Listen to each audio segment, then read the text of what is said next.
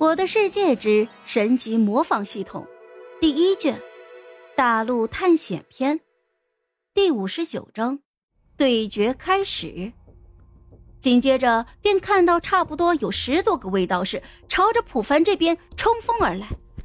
见此情形，普凡直接就乐了出来。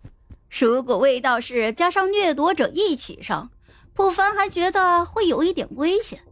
但是现在只有这十来个卫道士。普凡是啥也不怕，只见普凡大步朝着卫道士就冲了过去。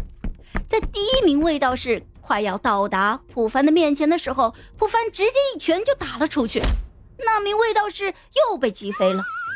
与此同时，普凡侧身闪避，再次躲过了第二轮的攻击，一拳打出，成功的又击飞了一名卫道士。可第三次，普凡就没有这么好运了。只见普凡被两名卫道士击中了后背，他的血量一下子就空了四颗星。不行啊，视线受损严重啊！刚才观察人数的时候，普凡是单手撑墙，获得了八秒钟的夜视能力。而后那名卫道士冲过来的时候，普凡还在村庄里，因为有火把的原因，所以普凡这边还是可以看清楚的。但是。随着普凡不断的把村民往后击退，导致能见度是越来越低，所以普凡这边也是越来越看不清楚了。不过攻击普凡的那两个卫道士也是被荆棘效果给伤害到了。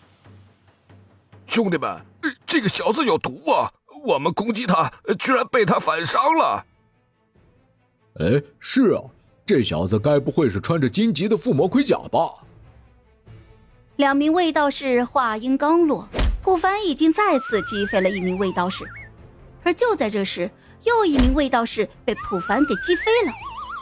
普凡就这样和对方几个人继续纠缠在一起，而此刻隔壁村的村民们全部都在自己的房间里看着普凡和村民们斗争，丝毫没有人要出面帮忙的意思。在自己房间里，透过窗户看着普凡战斗的木婉是坐不住了。只见他直接推门而出，可惜被早就在房门口堵着的父母给拦住了。婉儿，你出去干什么？现在外面都是村民，你出去就是送死。那凡哥呢？他一个人战斗就不是送死了吗？你和他不一样。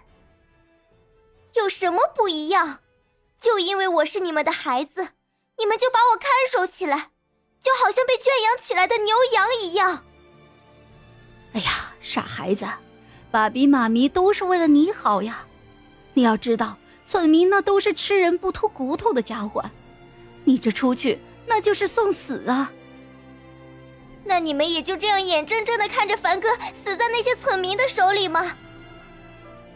孩子。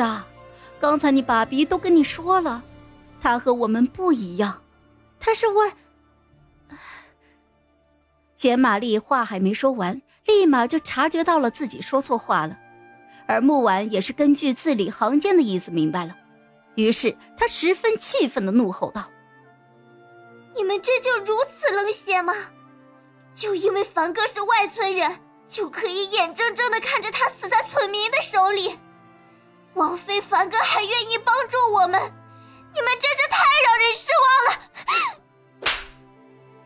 一记响亮的耳光响起，木钢铁气呼呼的低吼道：“你是怎么跟父母说话的？现在连敬语都不用了吗？啊！一口一个你们你们的，你是要造反吗？”